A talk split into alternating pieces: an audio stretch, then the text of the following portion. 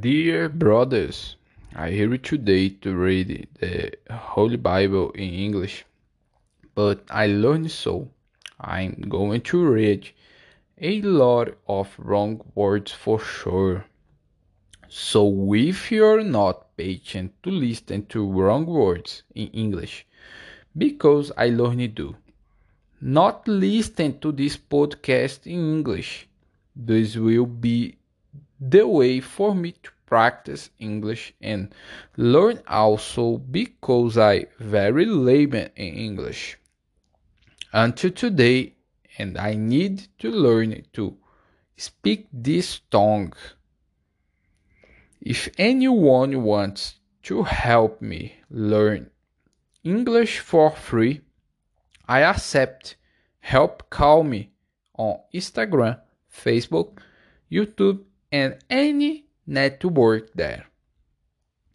And today, the 8th of September, the 2021, I will be starting this reading. Of course, there will be a few. It may it will maybe only be a chapter, but it's for more learning anyway.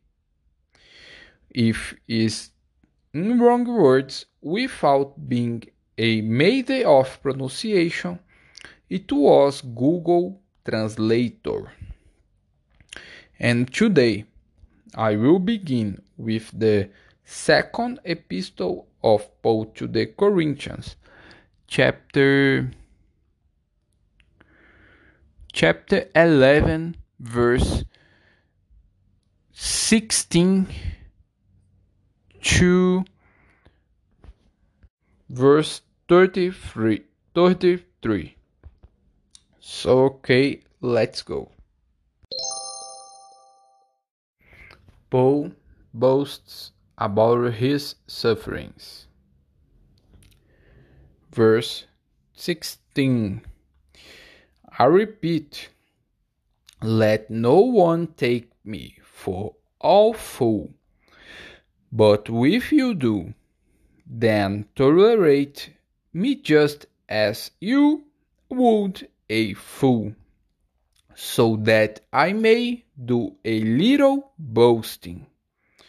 In this self confident boasting, I am not talking as the Lord would, but as a fool.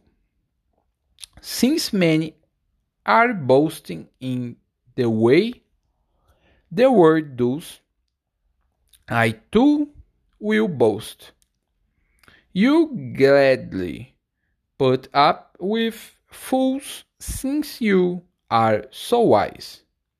In fact, you even put up with anyone who enslaves you, or exploits your, you, or takes advantage of your of you or puts on airs or slaps you in the face. To my shame, I admit that we uh, were too weak for that. Whatever anyone else dares to boast about, I am speak as a fool. I also dare to boast about. Are they Hebrews? So I so am I. Are they Israelites? So am I. Are they Abraham's descendants? So am I. Are they servants of Christ? I am out of my mind to to talk like this. I am more.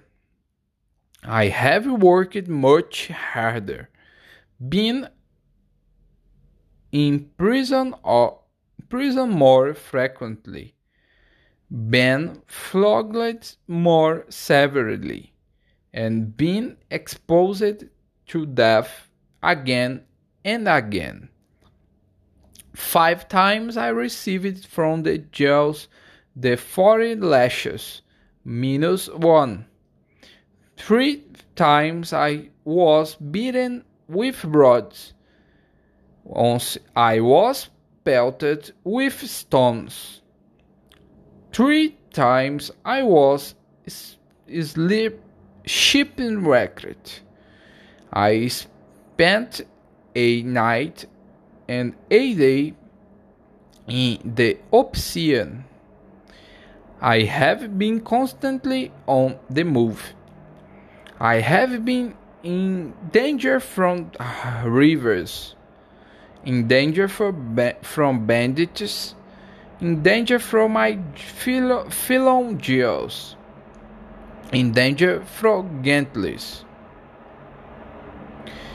in danger in the city, in danger in the country, in danger at sea, and in danger from false believers. I have labored and toiled and have often gone without sleep. I have no hunger and thirsty and have often gone without food. I have been cold and naked. Besides everything else, I face daily the pressure of my concern for all the churches. Who is weak, and I do not feel weak? Who is led into sin, and I do not inwardly burn? If I must boast, I will boast of the things that show my weakness. The God and Father of the Lord Jesus, who is to be praised forever, knows that I am not li- lying. In Damascus, the governor under King Aretas had the city of the Damascens guarded in order to arrest me. But I was lowered in a basket from a window in the wall and slipped through his hands. Thank you there everyone who followed was very patient. You deserve an award. That's why Jesus is the master of your life. In fact, Lech Leha.